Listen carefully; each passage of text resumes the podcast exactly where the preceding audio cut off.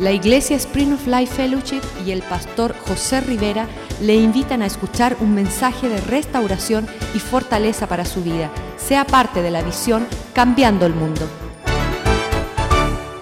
Señor, gracias te damos una vez más por tu amor, tu bendición sobre nuestras vidas, por permitirnos estar en tu presencia y en tu casa para recibirle tu palabra, oh Dios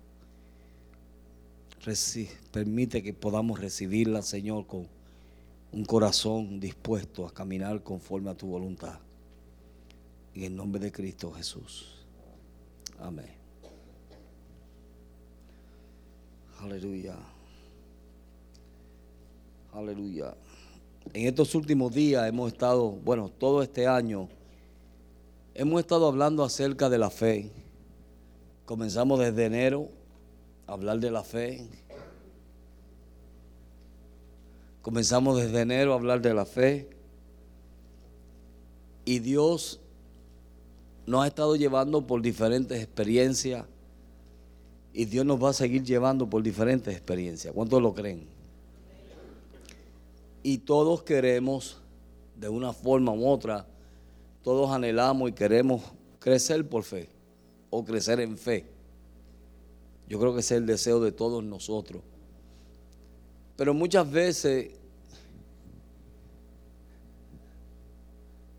o no sabemos o nos olvidamos de cómo es que Dios va a llevar eso a cabo en nuestra vida.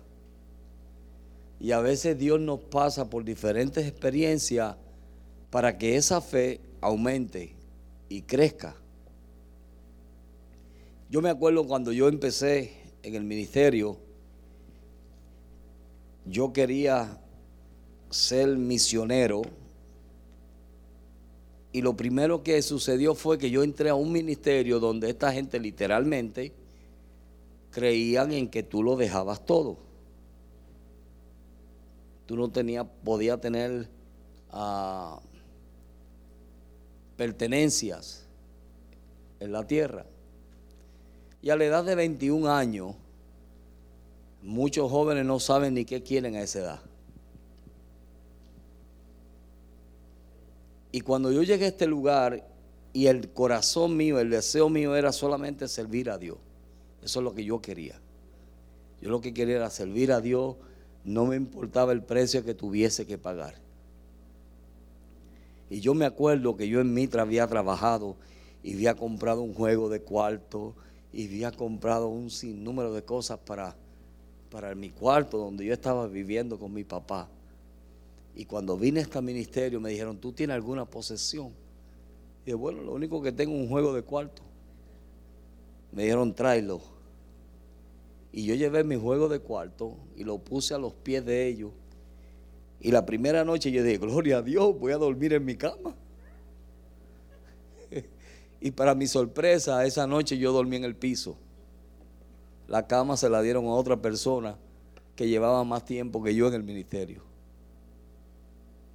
Y eso a mí me extrañó. Después me comenzaron a, cada vez que me entraba un dinero o me da alguien me daba una ofrenda, me decían, ¿cuánto de ofrenda te dieron? Y yo le decía, tanto. Me decía, dámelo. Y me quitaban el dinero. Y usted dirá, qué locura.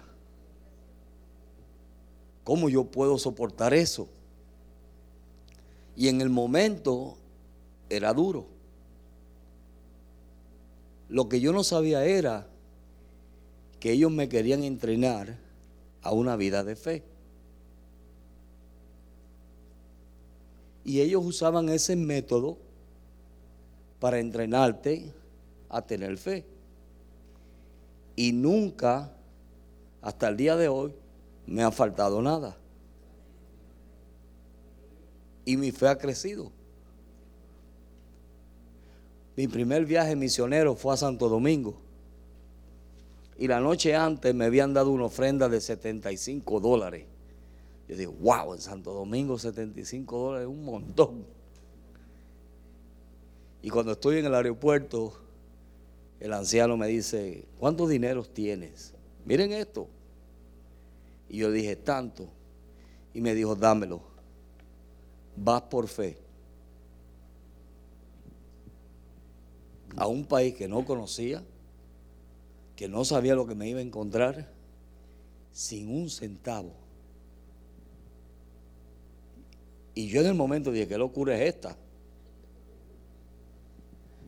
Pero usted sabe qué sucedió? Que en Santo Domingo Dios me bendijo. Y la gente comenzaron a bendecirme que traje más de lo que llevaba. Cuando regreso, traía yo más que lo que yo pensaba llevar. Más la, ¿cómo se llama eso? La, la vainilla famosa de Santo Domingo yo no sé cuántos potes de esa vainilla traje yo. Y fue como que Dios abrió los cielos, pero que en el momento yo decía, ¿qué es esto? Y en el momento para mí, en lo natural, yo no lo podía entender. Ahora, en todo este proceso, Dios lo que está buscando es que nuestro corazón, porque mira, Dios nos pasa a todos por diferentes experiencias. A uno los pasa en una experiencia, a otros los pasa en otra. Tu experiencia no son las mías, ni las mías son las tuyas. Amén. Pero el propósito es el mismo. El propósito es de podernos llevar cada día más cerca a Dios. Que nos encontremos más con Dios. Que podamos acercarnos a Dios como Dios quiere que nosotros nos acerquemos a Él. Y cuando nosotros vemos las escrituras, lo que Dios nos quiere enseñar y nos quiere llevar a cabo, yo estaba eh, eh, estudiando este verso y cuando vi este verso dije, espérate, esto es. Y Dios quiere que nosotros mantengamos un corazón íntegro. ¿Ok? Y un corazón íntegro es de que tú no vas a dejar que nada a ti te vaya a tocar o que te vaya a dañar o te vaya a sembrar nada malo en tu vida. Amén, hermano.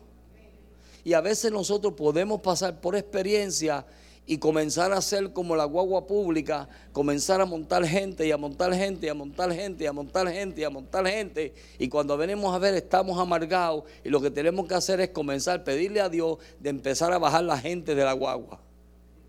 ¿Me están entendiendo, verdad?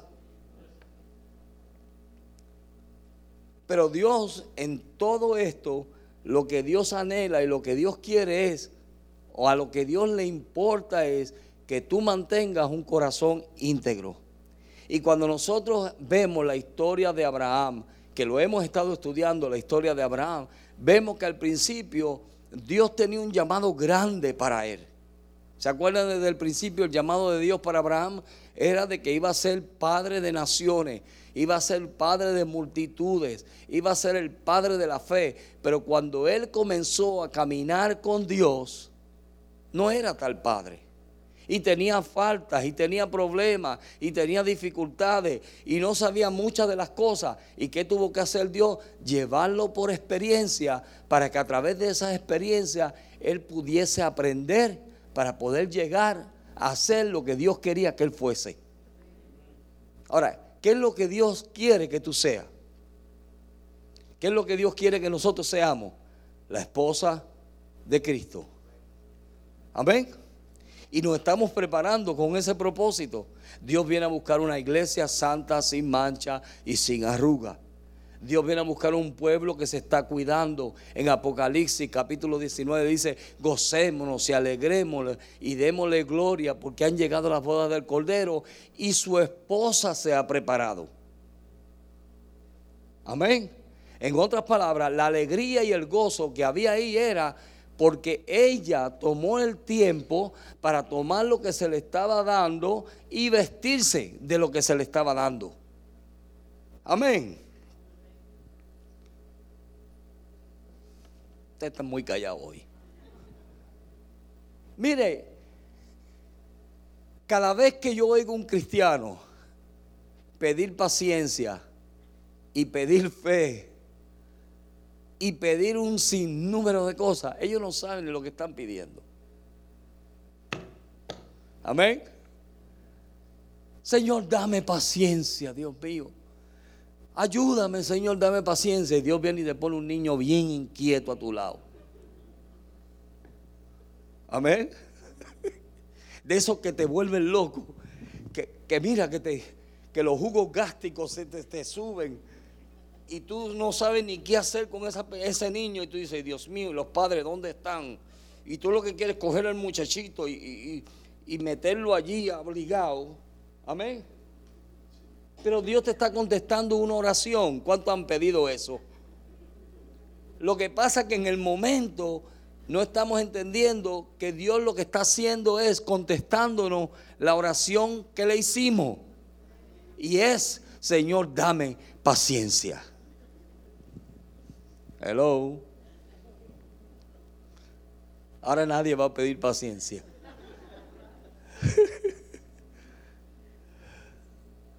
y así sigue Dios tratando con nosotros. Señor, dame fe. Pues Dios te va a dar fe. ¿Cómo? Metiéndote en situaciones donde tú tengas que tener fe, confiar en Dios. Amén. Dios nos va a meter en situaciones. ¿Sabe por qué? Porque el ser humano tiende a depender de lo que tiene y tiende, a depender de su sabiduría, de lo que tiene, de lo que posee, de todo lo que tiene, del banquito, si está lleno, si está vacío. Ve, hay gente, yo conozco un pastor, conocí un pastor, que este hermano cuando le daban una buena ofrenda, se ponía que había un gozo inefable. Y yo lo veía y yo decía, ¿qué te pasa, muchacho? Me cayó una ofrenda que tú no sabes. Pero cuando no le caía nada, tú lo veías con el moco para abajo. ¿Y esto? Pero Dios nos está llamando a que nosotros podamos tener la misma actitud siempre. Amén.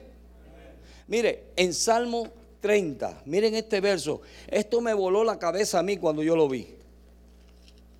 En el Salmo 30, verso 6. Salmo 30, verso 6 dice, dijo David, ¿qué dijo David? En mi prosperidad dije yo, no seré jamás conmovido. Amén. Y muchos de nosotros, cuando todo está marchando bien y cuando todo está en victoria y tenemos todo y no tenemos que orar, aló, aló, y no tenemos que orar porque no tenemos necesidad, ¿verdad? El, bolsillo está bien, la casa está bien, todo está bien, los hijos se están comportando bien. Solo hay que orar mucho. Entonces, cuando estamos en nuestra prosperidad, decimos, ahora sí que nadie me va a mover. Y Dios escucha eso desde los cielos. Aleluya. Cuando tú en tu corazón dice, ahora sí que yo voy a servir al Señor. El pastor que me invite para donde sea, que voy con él. ahora sí que me voy. Mire, Salmo 10, verso 1. Mire cómo cambió la confesión. ¿Por qué estás lejos, oh Jehová? Y te esconde en el tiempo de la tribulación. Pero tú no dijiste que nada te iba a conmover. ¿Tú no estabas confesando eso? ¿Cuánto le ha pasado eso alguna vez?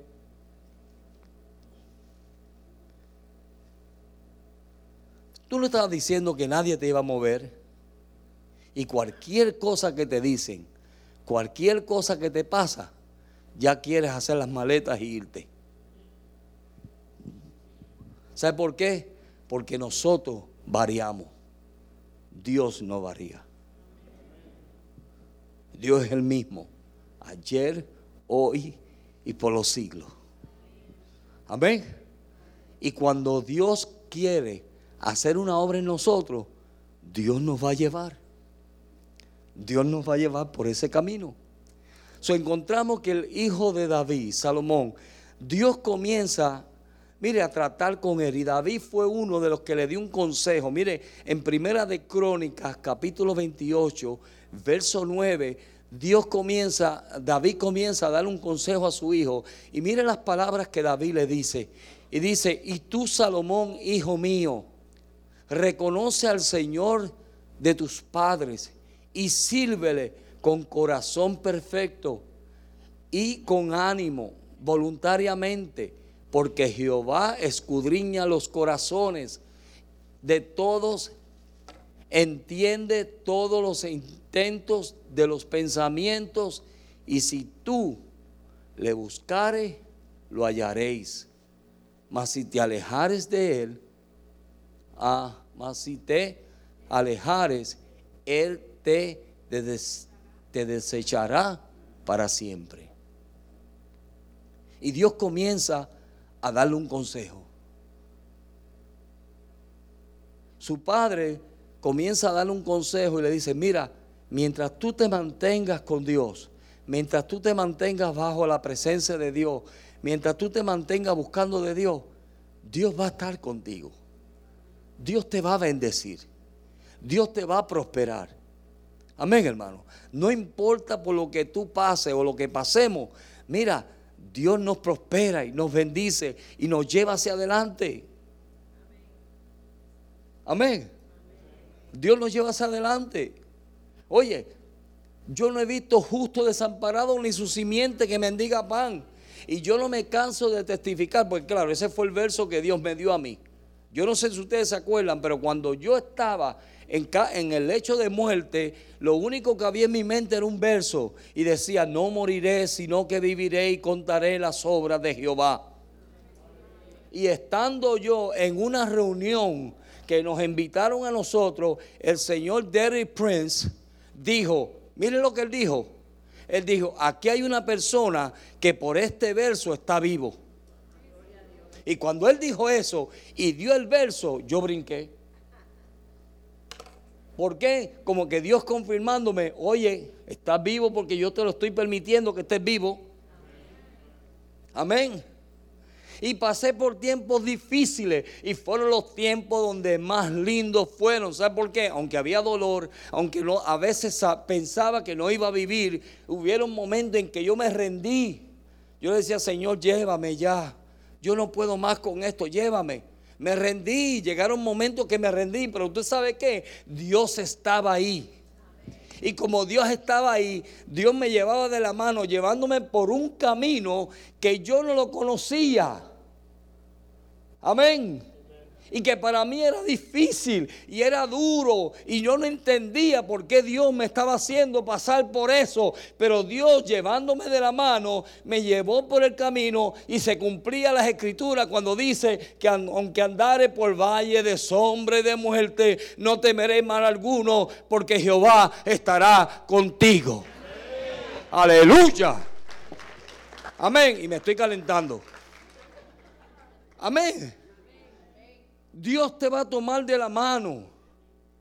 Si tú quieres crecer en Dios, si tú quieres que el carácter de Dios sea formado en tu vida, si tú quieres que cuando veas a Él en el cielo pueda decir Él, seremos tal y como Él es cuando le veamos. Si tú deseas eso, si tú anhelas eso, tú sabes lo que Dios va a hacer. Dios te va a tomar de la mano, te va a tomar de la mano y te va a llevar por donde tú no quieres ir y donde tú no entiendes y lo que tú no sabes. Y Dios te va a empezar a llevar por caminos que tú dices, Dios mío, ¿por qué tú me estás llevando por esto? Aleluya. Dios te va a comenzar a llevar por esos caminos. Porque es el, el propósito de Dios para poder transformarnos. Para poder quitar tu confianza para poder quitar tu propotencia, para poder quitar lo humano tuyo.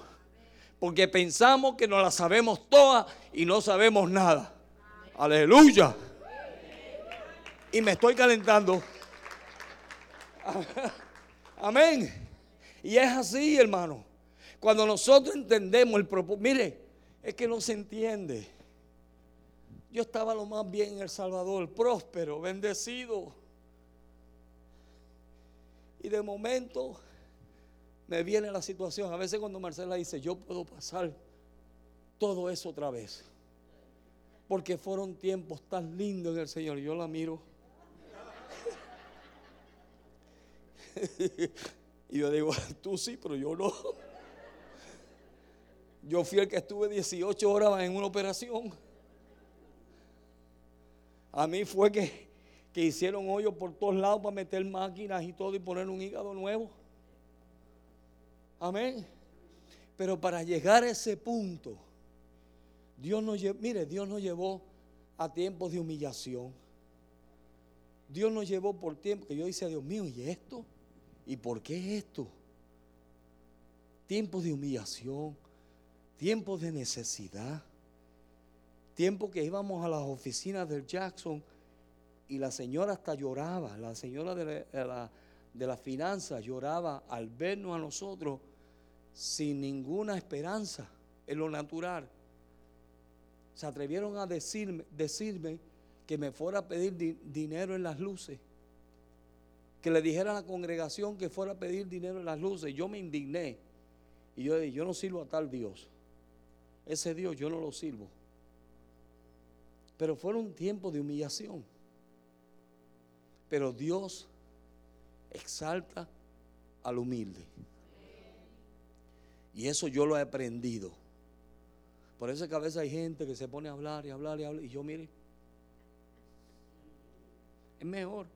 En boca cerrada no entran moscas. Amén. Y uno calladito, calladito. En el tiempo de Dios, Dios te exalta. Y Dios te levanta. Y cuando menos nosotros nos esperábamos, cuando menos, quien menos nosotros esperábamos, llega una llamada a mi casa. Tienes una cita en el Jackson. Ok. Y cuando voy para allá, el que me había dicho que no me podía operar, ahora me estaba abriendo todas las puertas. El mero mero del Jackson, que es un indio. Es un indio griego. Ah, griego. Y este griego, mire, de decir que no, ahora está diciendo, no se preocupe, le vamos a cuidar. Y yo me estaba, yo estaba sorprendido. ¿Y qué le pasó a este? Si hace una semana me había dicho que ni me quería ver, ahora me está abriendo todas las puertas. Pero mira, cojito de la mano. Señor, ¿para dónde voy? ¿Ustedes han visto a los niños que empiezan a, el papá lo agarra y ellos ni pueden caminar casi, pero están con papi? Amén.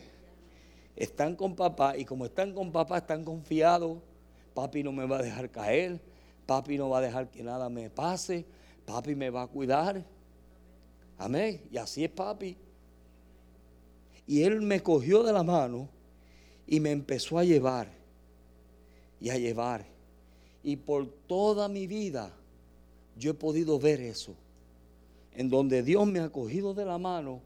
Mire, yo nací con esto aquí en la boca, con el cielo de la boca abierto. Y mi mamá oró por mí y se cerró. Mire eso. Después me fueron a sacar una muela, yo chiquito, y antes, en aquellos años, las inyecciones eran de, de cristal. ¿Se acuerdan? De cristal. Y yo le pegué una mordida a la, cosa aquella porque no quería que me pusiera la muela. Y después me dio una hemorragia que empecé a botar bolas de sangre. Y mi papá pensaba que yo me iba a morir. Y Dios me sanó. Un día me pusieron una pistola en la frente porque me dieron un deseo de ir al baño y me metí una barra y cuando entro al baño estaba todo el mundo fumando marihuana. Y la policía se metió en aquel baño. Y cuando yo voy saliendo, el hombre aquel me pone la pistola aquí en la frente y yo me frisé. Y yo dije, I'm a minor, I'm a minor. yo soy menor, yo soy menor, yo lo que vine fue orinar. yo soy menor. Pero mire, aunque yo no conocía a Dios, Dios me estaba llevando de la mano. Amén. Y cosas pasaron. Cuando usted, mire, póngase usted a hacer un análisis de todas las cosas que le han pasado a usted en su vida. Y usted va a ver que aunque usted era un niño rebelde, que aunque usted era un niño que no caminaba, mira, ahí va Dios. Y a veces usted le hacía así al Señor, pero el Señor volvía y le cogía la mano. Y ahí te llevaba. Y ahí te llevaba. Yo tengo un propósito contigo. El diablo te quiere destruir, pero no te preocupes. Yo te voy a seguir llevando. Y ahí te llevaba y te llevaba y no te dejaba. el hombre, David, conociendo de que su hijo estaba en peligro, le dijo, mira, mientras tú te mantengas cerca de Dios, Dios te va a bendecir. Dios te va a guardar. El día que tú decidas de alejarte de Dios, te vas a buscar un problema, hijo. Y todos nosotros somos testimonios de eso. Las cosas que nosotros pasamos fue porque nos alejamos de Dios. No le hacíamos caso a Dios ni a nadie. Amén. A nadie. Primera de Reyes, verso capítulo 9, verso 4. Mire lo que él dice ahí.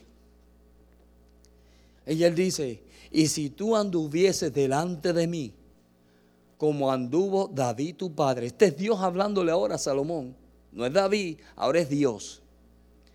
Y si tú anduvieses delante de mí, como anduvo David tu padre, en integridad de corazón y en, y en y, eh, iniquidad, haciendo todas las cosas que yo te mando, he mandado, y guardando mis estatutos y mis decretos.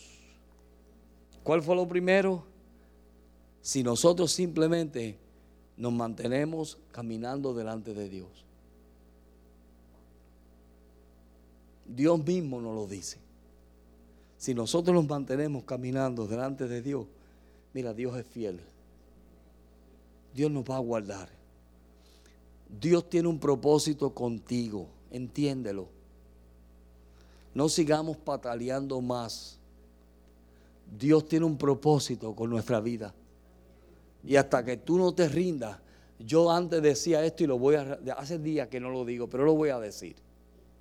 ¿Cuánto tiempo le va a tomar a Dios cambiarte? El tiempo que te tome a ti rendirte. Mientras tú sigas pataleando y mientras sigas peleando y mientras sigas justificándote y mientras sigas buscando la forma de cómo salirte con la tuya, Dios te lleva de la mano, pero estás pasando por cosas que Dios no quería que tú pasaras. Pero cuando tú te rindes, entonces Dios comienza a obrar. Señor, ¿qué tiempo te va a tomar a ti cambiarme? Y Dios te dice, el tiempo que te tome a ti rendirte. Cuando tú te rindas, yo puedo comenzar. Amén. Cuando nosotros nos rindamos, entonces Dios puede comenzar a trabajar con nosotros. Dios puede comenzar a bregar en nuestro carácter. Dios puede comenzar a hacer obras en nuestra vida nuevas. Mire, el, Abraham, cuando salió, cuando leemos en el capítulo 20 de Abraham, del libro de Génesis, perdón, el libro de Génesis, vemos que Abraham era un hombre que era como un nómada. Tenían que estar yendo a diferentes lugares buscando agua y comida para su ganado. So, llegaba a ciertos lugares y era como un extranjero. So, cuando él llega a ciertos lugares y el temor, mire, el temor, ¿cuántos de ustedes saben que usted no puede andar en temor? ¿Verdad? Porque el temor nos hace decir cosas que no son rectas. Y a veces por temor decimos, como yo dije la otra vez, decimos la mitad de la verdad. Y no decimos toda la historia. Y este Abraham, él tenía miedo porque ya le había pasado a él en el capítulo 12 de Génesis. ¿Se acuerdan cuando él llegó a Egipto y llegándose, acercándose él a Egipto, él ve a su mujer, la mira y dice, oye, pero qué linda tú eres. Y le dijo, uh, y ahora por tu hermosura me van a querer matar a mí. Entonces mejor dile que tú eres mi hermana. ¿Ok? ¿Se acuerdan de eso? En el capítulo 12. Y ellos entran a Egipto. Y el hombre la vio y dijo, uh, esta es mía. Y Dios lo libró por primera vez. Pero cuando usted lee en Génesis 20, usted va a ver que Abraham no aprendió la lección. ¿Sabe por qué? Porque al rey de Gerar, él le dijo lo mismo. Le dijo, ella es mi hermana. Pero lo mire, es que eh, vamos a leerlo. Vamos a leer ese capítulo, porque ese capítulo está bello. Génesis 20. Génesis 20, mire lo que dice ahí. En el verso 2. Dice, y dijo Abraham de Sara, su mujer es, es mi hermana, y, a, y Amimelech, rey de Gerar, envió a tomar a Sara. ¿Ok? So, tan pronto él dijo, ella es mi hermana, él dijo, estoy libre, como es su hermana, tráela para acá, la voy a hacer una de mis concubinas. Que eso era normal en aquellos entonces. Verso 4, verso 3. Y dice, pero Dios vino a Mimalek en, en sueño y de noche y le dijo, he aquí, muerto eres a causa de la mujer que has tomado, cual es casada con marido. Ahora, ¿por qué Dios le dice eso a mi Melech? Amén. Abraham le dice, ella es mi hermana, mi Melech la agarra y dice, bueno, su hermana, la voy a agarrar como concubina y me la llevo. Y cuando ya estaba en el sueño, Dios no permitió que nada pasara y Dios se lo revela y le dice, oye, no te atrevas a tocarla te atrevas, porque es casada y tiene marido. Ahora miren la conversación, verso 4. Mas Amimelech no se había llegado a ella y dijo, Señor, ¿matarás también al inocente? Verso 5. No me dijo él, mi hermana es. Y ella también dijo, es mi hermano con sencillez de corazón y con limpio y con limpieza de mis manos he hecho esto. Amén. Un justo siendo injusto y un injusto siendo justo.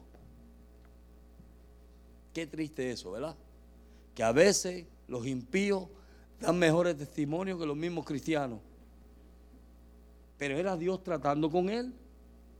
Porque él no había aprendido la lección primera. Si lo iban a matar. Él temía eso. Verso 6. Vamos a seguir leyendo. Esto está buenísimo. Y le dijo Dios en sueño. Yo también sé que, que con integridad de corazón, de tu corazón, has hecho esto y yo también te detuve de pecar contra mí. Así no te permití que la tocase. ¿Qué fue lo que Dios vio en ese hombre? Un corazón íntegro. Él dijo que era mi hermana. Ella dijo que él era mi hermano. Yo estoy libre para tomarla. Y Dios vio eso. Ahora miren esto. El hombre que Dios le había dicho, vas a ser padre de la fe. El hombre que Dios le había dicho, grande va a ser tu descendencia. El hombre que Dios le había prometido, hijo. El hombre que aunque su esposa era estéril, Dios iba a hacer un milagro de abrirle la matriz a su esposa para que tuviese su hijo. Dios lo iba a hacer porque Dios se lo prometió, ¿sí o no? Pero encontramos que por causa de temor o miedo, ellos habían hecho un pacto entre ellos. Lo vamos a ver después. Y habían llegado a un acuerdo entre ellos porque él siempre temía por su vida. Verso 7. Ahora pues, devuelve a la mujer, esto es Dios hablándole, a su marido, porque es profeta y orará por ti y vivirás.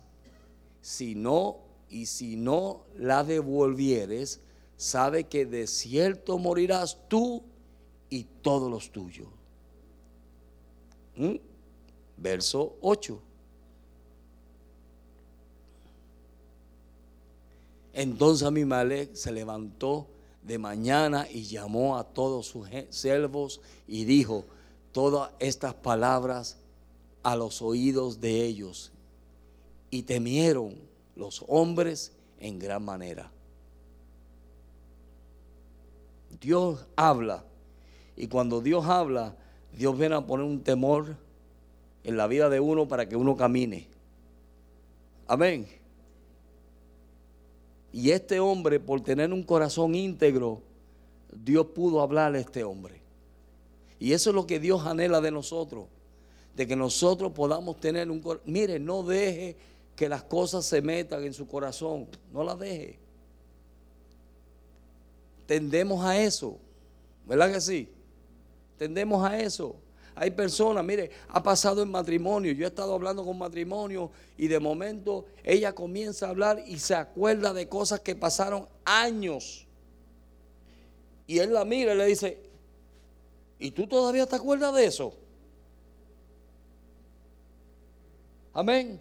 Porque por años y por tiempo han dejado que eso haga raíces ahí. Y eso no es un corazón íntegro. ¿Me están entendiendo? Aló. Cuando usted deja cosas ahí, tarde o temprano ese volcán va a explotar. Tarde o temprano eso va a salir.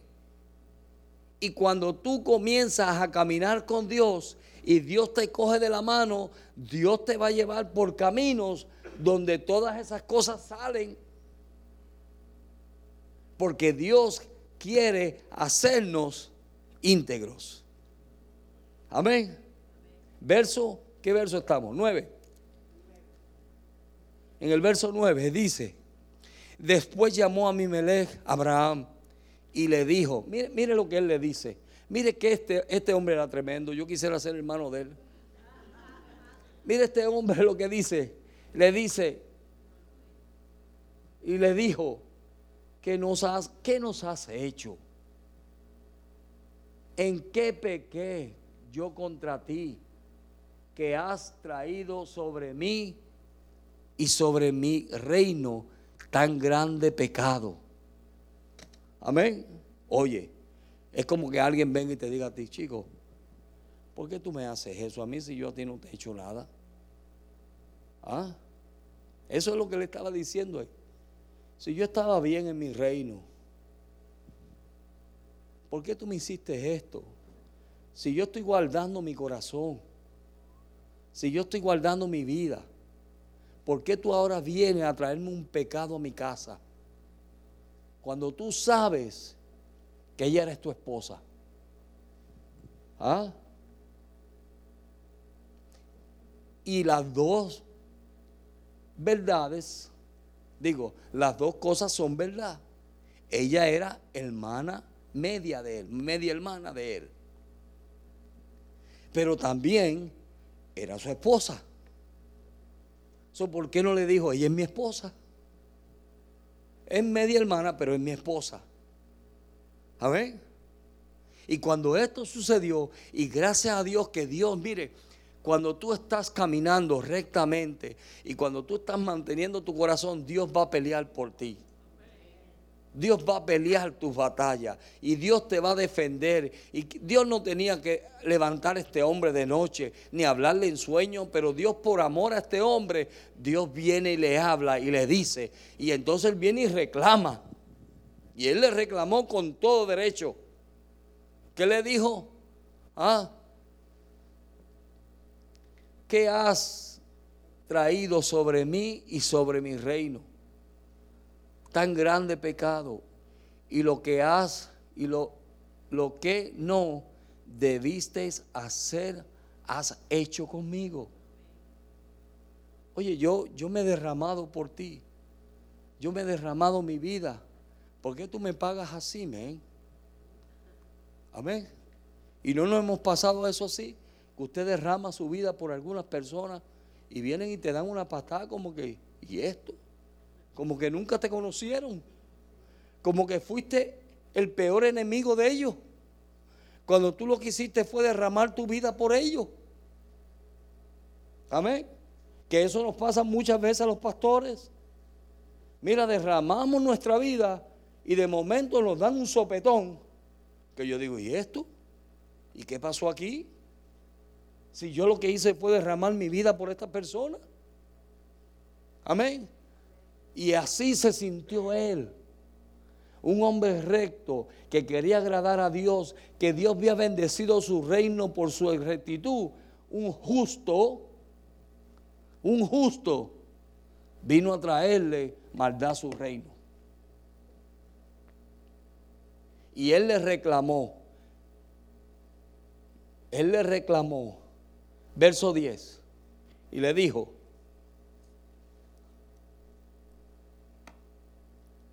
dijo también a mi Melec Abraham, ¿qué pensabas para que me hiciese esto? Oye, son palabras fuertes, ¿verdad?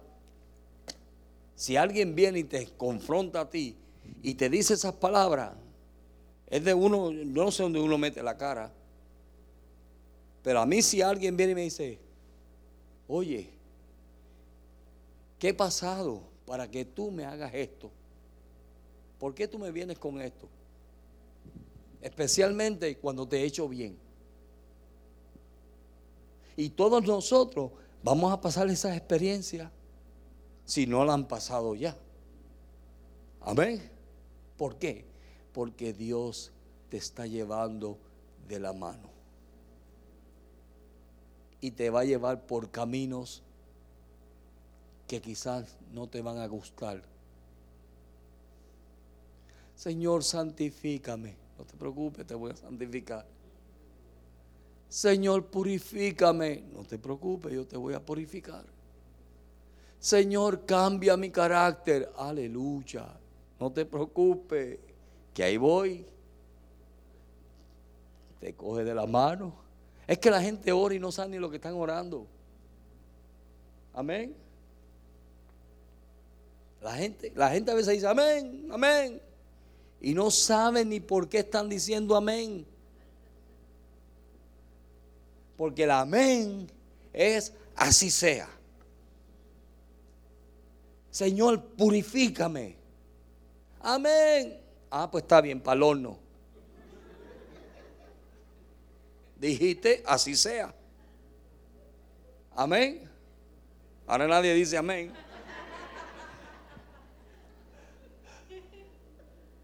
Pero es así.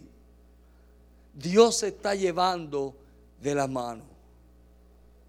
Y te vas a encontrar en situaciones así, donde vas a encontrar personas quien menos tú esperabas que te hiciera eso. Y preparémonos para eso, porque vivimos en un mundo caído. Amén. Ahora pueden decir amén. Vivimos en un mundo caído. Amén. Y por causa de que vivimos en un mundo caído, no nos debe extrañar de que cosas así nos pasen. Pero ahí es donde tú tienes que mantener tu integridad. Este hombre mantuvo su integridad. Ahí Dios le dio una gran lección a Abraham. Yo estoy a favor de Mimelec y no de Abraham. Hasta ahora. ¿Sabe por qué? Porque Dios le estaba enseñando a Abraham de ser un hombre recto. Porque lo iba a necesitar. Verso 10. 10, ¿verdad? 11. Verso 11. Dice, y Abraham respondió, porque dije, para mí ciertamente no hay temor de Dios en este lugar. Y matarán, me matarán por causa de mi mujer. Mire cómo se justificó rapidito. Amén. Como aquí no hay temor de Dios, pues por eso yo dije que ella no era mi mujer. Amén. La gente cuando se sienten acorralados, ¿qué hacen? Se justifican o, le voy a decir otra, les va a volar la cabeza, se ponen espiritual. Aleluya, hermano. Eso es de Dios. Dios te permitió y empiezan con Dios. Yo, mira, deja a Dios a un lado. Vamos a hablar claro. Amén. Es como con los negocios. No meta a Dios en sus negocios. Cuando usted está quedando mal con la gente, no diga que porque Dios, no, por favor, sea responsable. Cuando usted dice voy a llegar, llegue, porque si no es una mentira. Amén. Los otros días yo le dije a una hermana, hermana, voy a estar a tal hora en la iglesia, porque quería que yo le notarizaran unos papeles. Y ese día yo me sentía de salud mal. ¿Y usted sabe qué yo hice? Yo llegué aquí porque mi palabra vale más que notarizarle los papeles a ella. Amén. entonces, cuando usted dice tal hora, tal día, escuchen bien, varones y mujeres y, niños de todo. Sí, por favor. A mí me prende eso.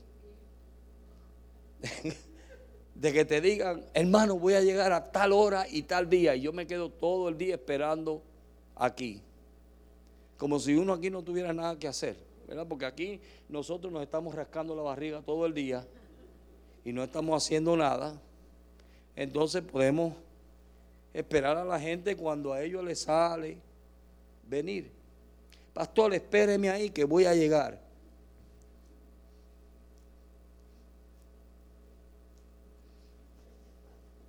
Y no llega. Y entonces lo que yo le digo es, tú sabes lo que a mí me, me molesta que en, que en Miami y en Estados Unidos no hay celulares. Este yo lo traje del Salvador, mira. Porque por lo menos una llamadita pueden hacer. Y al que le pegue el sello, que se lo ponga. Amén. Porque está mal. Yo los otros días le dije a un hombre, a un hombre aquí, yo le dije, dame palabra de hombre si vas a venir. ¿Qué le estaba diciendo yo?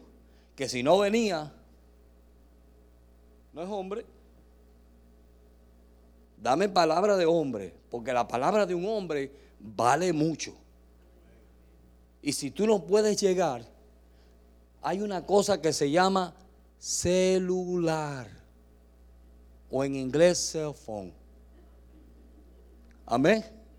Y uno lo prende por aquí, mira, y le hace así y hace, ustedes saben bregar esto, ¿verdad?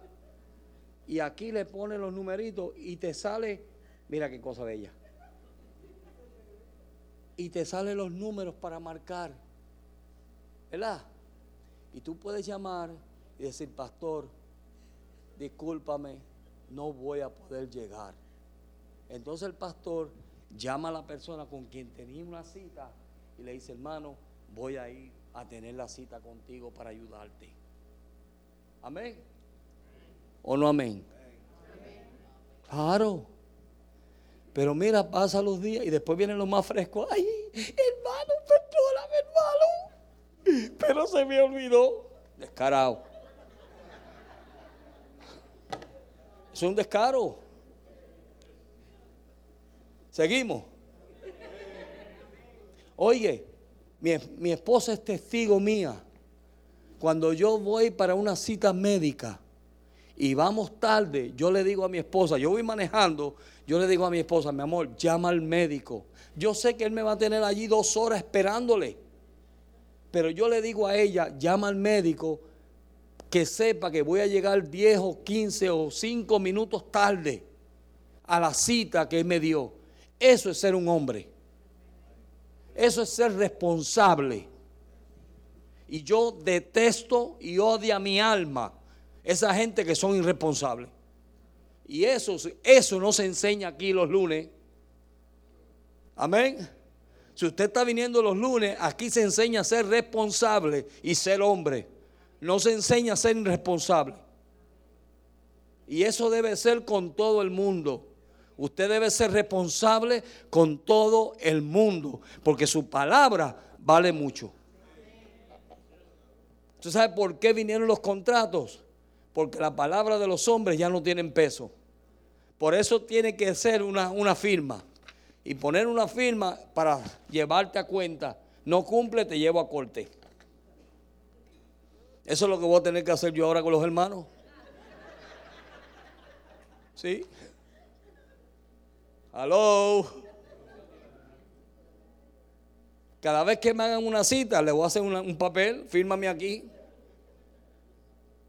Sí, o le cobro la cita. Ahora los médicos, si tú no llegas a la cita y no llamas, te cobran. ¿Verdad, hermana? Le cobran. O sea, yo voy a empezar a hacer eso. Con el permiso del pastor, el pastor le voy a cobrar la cita a esta gente porque se ve mal. Y eso no es un buen testimonio. Eso era lo que estaba pasando con Amimelech y con Abraham, un hombre que Dios lo estaba llamando a ser padre de naciones. Dios nos está llamando a cambiar el mundo. Amén. Y usted ha visto los reportes que trae nuestro pastor cada vez que viene. De cómo hablan de nuestra iglesia, de cómo hablan de nuestros hombres. Mire, yo fui a Houston, escuchen bien, yo fui, a mí me invitaron con todos los gastos pagos a Houston para que diera una conferencia de hombres, para comenzar un grupo de, de hombres por el testimonio de nosotros aquí, de los hombres. Por eso fue que yo fui a Houston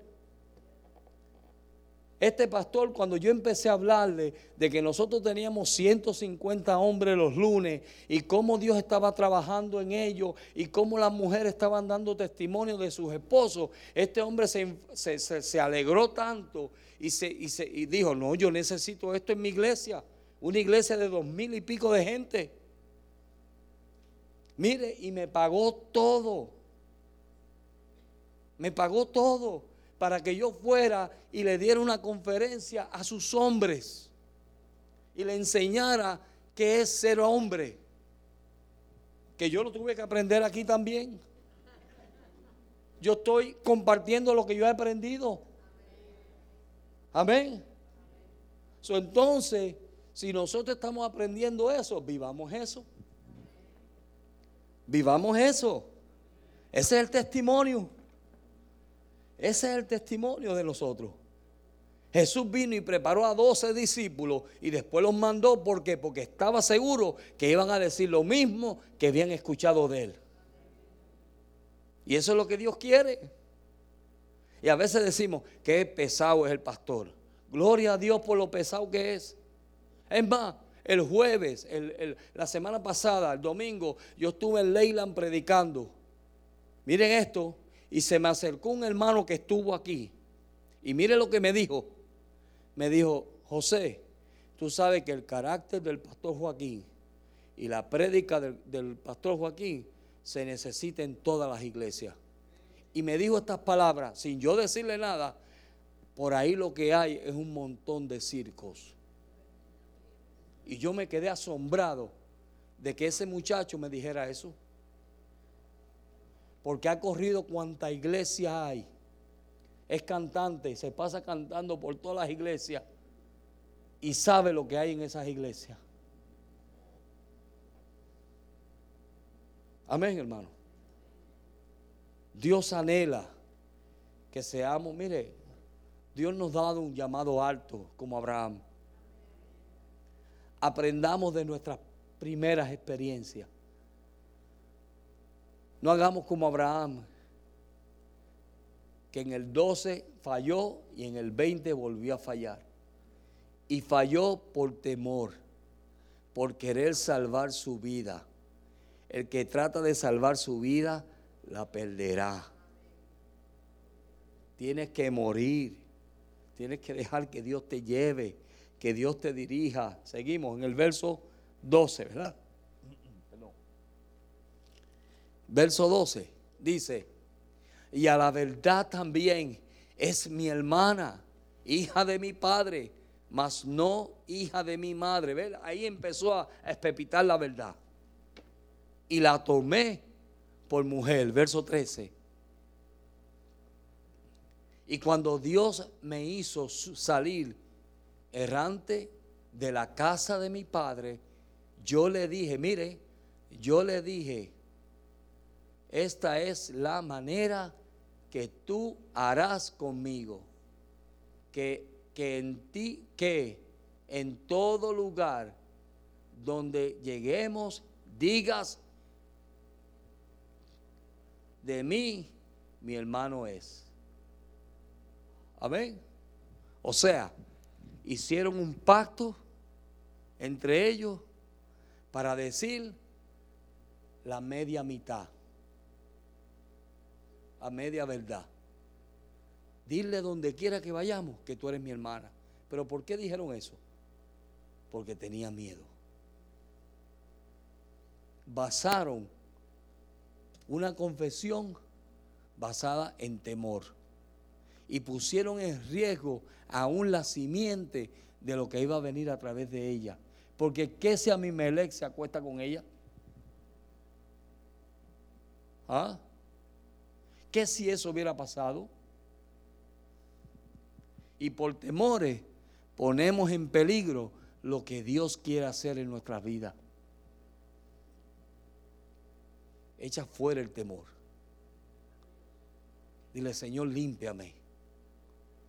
Yo quiero que tú me purifiques. Verso 14. Entonces Amibelec tomó ovejas, vacas y siervos y siervas, y se las dio a Abraham y le devolvió a Sara su mujer. Amén. No solamente devolvió a Sara, sino que pagó como una redención por su mujer. O sea, yo te voy a mostrar que yo soy un hombre recto. Y yo quiero mantenerme en rectitud no voy a tomar la ofensa que tú me has hecho. El daño que tú me trataste de hacer, yo no lo voy a tomar a cuenta. Es más, te voy a bendecir. Es un hombre con un corazón recto, ¿verdad? Íntegro. Aunque tú pensaste mal, yo no voy a pensar así. Yo voy a pensar como Dios pensaría. Verso 15. Y dijo a mi Melec, he aquí, mi tierra está delante de ti, habita donde bien te parezca. Amén. Me hiciste mal, yo te voy a pagar con bien. Amén, hermano. Dios anhela que nosotros guardemos nuestro corazón que guardemos nuestra vida. No pagues mal por mal. Deja que Dios te lleve de la mano. Y quizás en el momento tú no vas a entender las cosas que Dios hace. No lo entendemos muchas veces. Muchas veces no entendemos por los caminos donde Dios nos lleva. No los entendemos. Pero mira, son caminos de bendición. Son caminos de prosperidad. Son caminos que transforman vidas vida y nuestro corazón. Y cuando tú cometas un error, no vuelvas a cometer el mismo error. Aprende de tus errores. Aprendamos de nuestros errores, hermano. Amén. Dios es fiel, Dios es bueno, Dios es digno de toda alabanza. Verso 16, ya para terminar. Dice, y a Sara dijo, he aquí, he dado mil monedas de plata por tu hermana. Por tu, por tu hermano. Espérate. Sí, sí. Y a Sara dijo, he aquí, te he dado mil monedas de plata a tu hermano. Mira que él te es como un velo para los ojos de todos los que estén contigo y para con todo así fue indicada. Right? En otras palabras, te voy a bendecir de tal manera de que tú puedas hacer un velo para esa mujer. Guárdala. Cuídala. No vuelvas a hacer lo que hiciste. Amén. No vuelvas a hacer lo que hiciste. Ya para terminar, Mateo 5, verso 8. Jesús dijo, Jesús lo dice en otra forma. Bienaventurados los que de limpio corazón, los de limpio corazón, porque ellos verán a Dios. Amén.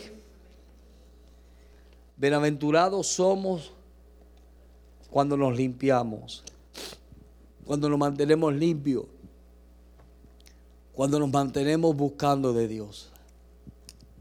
No dejemos que nada vaya a contaminar nuestro corazón. Dios te va a pasar por diferentes experiencias.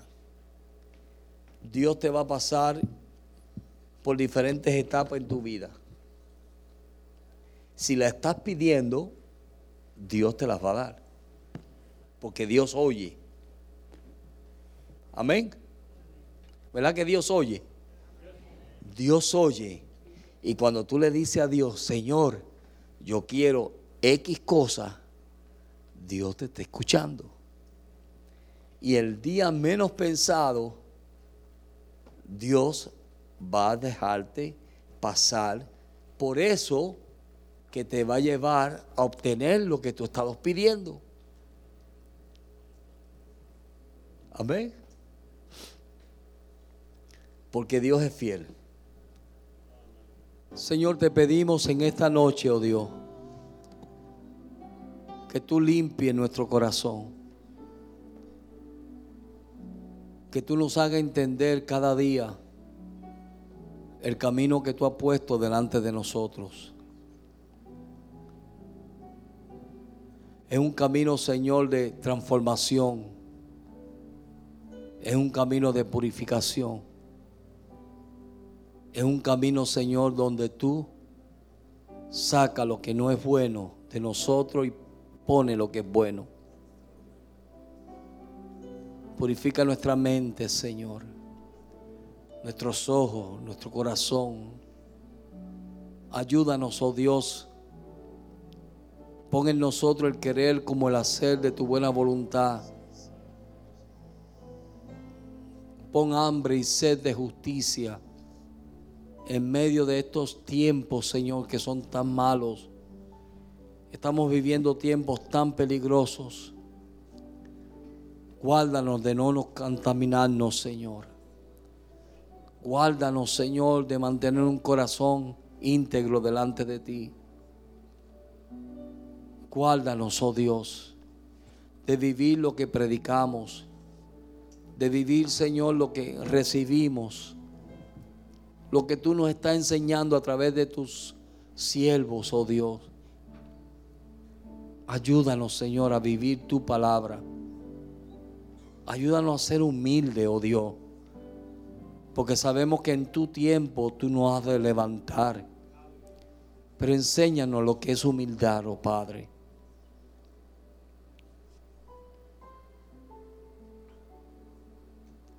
Tú dijiste, Señor, que tú que comenzaste la buena obra en nosotros la vas a terminar. Confiamos en tu palabra. Confiamos en tu palabra, Señor. Y en este día, Señor, nos entregamos a ella. Te pido tu bendición sobre tus hijos, sobre tu iglesia. Que tus ángeles acampen alrededor de cada hermano. Guarda su salida y sus entradas, oh Padre.